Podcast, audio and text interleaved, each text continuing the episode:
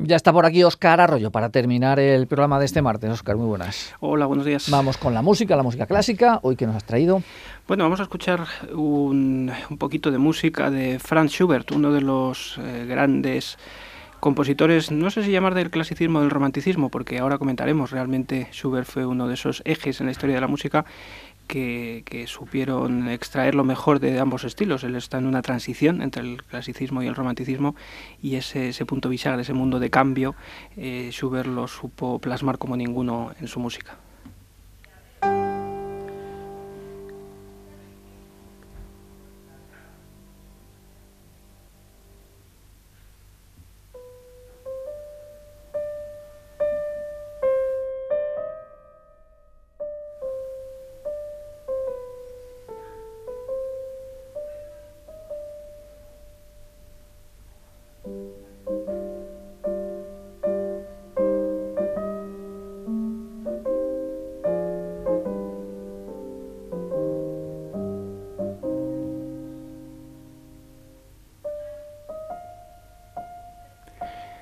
Música sencilla, una sencilla lírica, elemental melodía, elemental en el mejor de los sentidos, eh, interpretada magistralmente por, por Radulupu.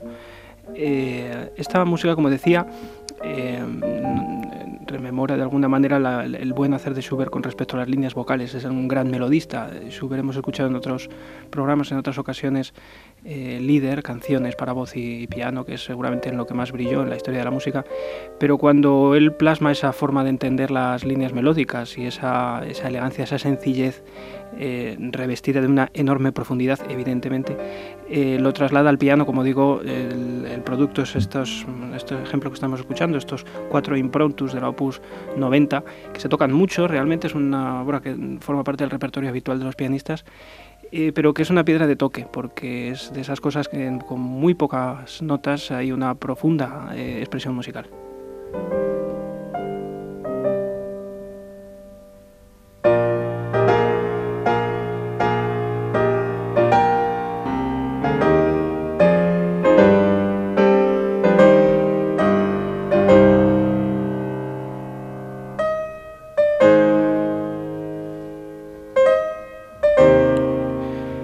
Este primero de los cuatro improntos de la Opus 90 en Do menor es bastante, bastante extenso y recorre, como es habitual en la, en la forma de concebir la música de Schubert, recorre eh, muchos tonos y además de una, con unas relaciones armónicas muy particulares, relaciones armónicas a diferencia de, de, lo que se venía haciendo en el clasicismo, que eran relaciones que llamamos los músicos de cuarta o de quinta, relaciones más tonales, más clásicas, pues ya relaciones de tercera, de sexta, relaciones mucho más sutiles, mucho más sofisticadas y que se ven muy bien en el segundo de los improntos en, mi bemol mayor, unas modulaciones muy delicadas.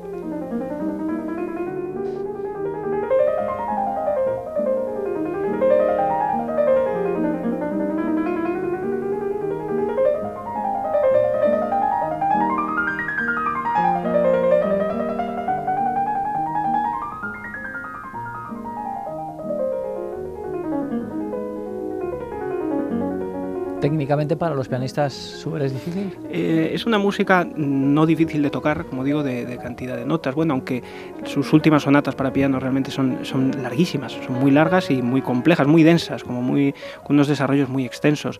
Eh, lo que pasa es que no es una música tan brillante o tan llena de notas o con unos acordes tan grandes como pueda ser un romanticismo posterior como el de eh, Chopin o Liszt, pero ese, ese, punto de delicadeza extrema, ese punto de, de, estar en la, en la barrera entre en el que no sobra ninguna nota y que de cualquier cosa eh, que te puedas pasar en, exceso o en defecto rompes la, estructura o, la, o, ese, equilibrio perfecto, que también le pasa a la música de Mozart, en eso está emparentado Schubert con, con Mozart. Eso lo hace realmente complejo, entonces evidentemente se empieza a estudiar desde muy pronto, pero realmente programarlo en los conceptos lo programan son los grandes.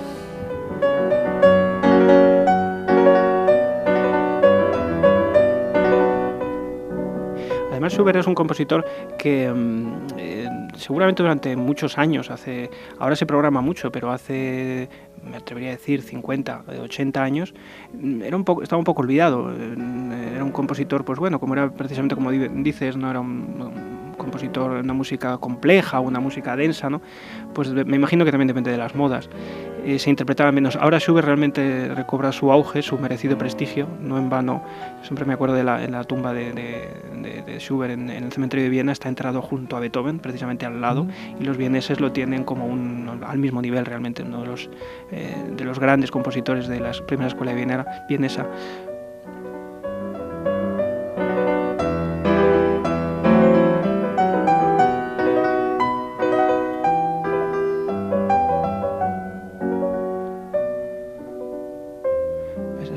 relaciones armónicas desacostumbradas, ¿no? que de repente es tan sutil y va, no va, la música no va donde debe, es ligeramente fluctuante, ¿no? esa sensación que yo muchas veces cuando doy clases a los chavales digo, uno en el coche y pasa un badén, ¿no? esa sensación que tienes en el cuerpo sutil o en una montaña rusa, ¿no?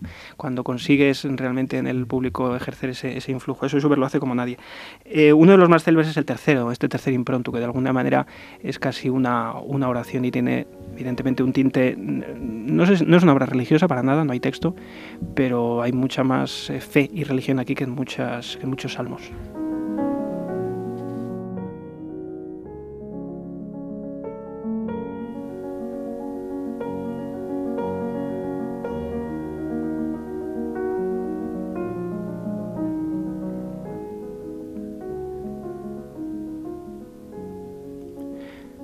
Lo realmente admirable de Schubert es que supo utilizar, crear texturas, texturas de acompañamiento mm, sencillas, pero que funcionaban muy bien y que se, adecuaban perfectamente al espíritu de la obra y que además son cómodas para el pianista. esas texturas, esas diferentes fórmulas de acompañamiento que, quedan debajo de una línea melódica amplia, con un enorme vuelo y con una imaginación armónica, como digo, muy particular y que a nadie se le escapa que podrían perfectamente tener un texto debajo.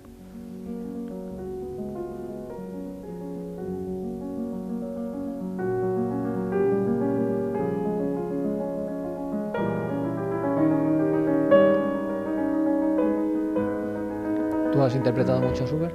Es, eh, algunas sonatas, eh, sí, bueno, estos en pronto los he estudiado y bastantes sonatas, pero en, público al menos dos, tres sonatas de las últimas. Eh, en mis años de conservatorio también varias. De hecho, alguna, una de ellas en la mayor me acompañó en mis años mozos en muchos concursos y muchas, o sea, guardo un, guardo un gratísimo recuerdo de Schubert y lo que sí que reconozco es que lo procuro inculcar en los, en los alumnos. Pero es una música realmente sofisticada sofisticada no por, como insisto una vez más, no por, por la cantidad, sino por la calidad.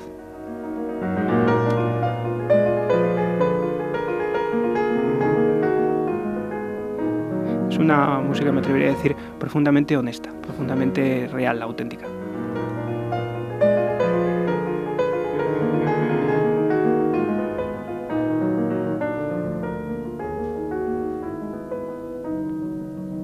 Este tipo de relaciones armónicas son las que me refiero que realmente se va a lugares como si él mismo estuviera investigando ¿no? armónicamente, buscando, descubriendo nuevos horizontes en un momento histórico en el que se pasaba de una forma de componer puramente clásica a conduciéndonos a los Chopin, a los Liszt, a los Schumann, a un romanticismo pleno. Eso, se coloca en ese punto. ¿no?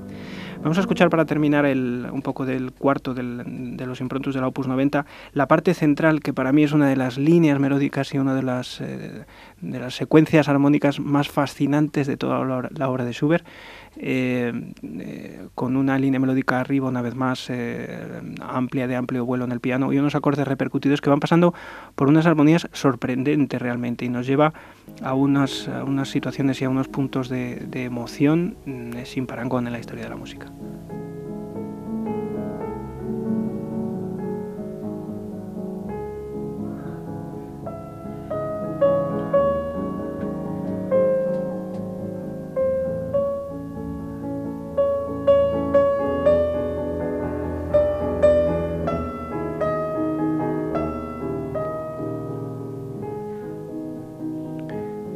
Realmente una sensibilidad extrema la que tenía su era una, una, capacidad seguramente solamente comparable a la de Mozart, para con muy pocos elementos eh, realmente ir a lo esencial y transmitir emociones profundísimas de, entusiasmo, de alegría, de, de, alborozo o de eh, tristeza, soledad, ese sentimiento que no se sabe muy bien si los románticos tenían mm, eh, buscado, ¿no? de, soledad buscada o de melancolía buscada, ¿no? intencionada. De hecho, el propio título de, la, de este eh, ciclo de piezas eh, y habitual en, en, este romanticismo como son los impromptus, que son improvisaciones de repente, ¿no? inspiraciones repentinas que seguramente no lo serían tanto, pero en todo caso traslucían ese, ese sentimiento, esa capacidad para capturar un momento ¿no? de emoción en determinado momento.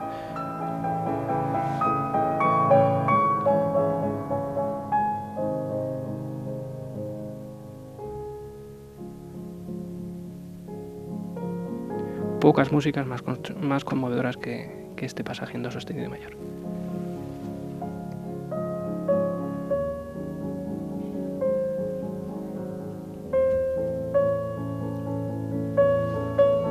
Hoy Suber, nuestro protagonista, que nos lo ha acercado Óscar, Óscar Arroyo. Óscar, muchas gracias, hasta la próxima. Hasta el próximo día.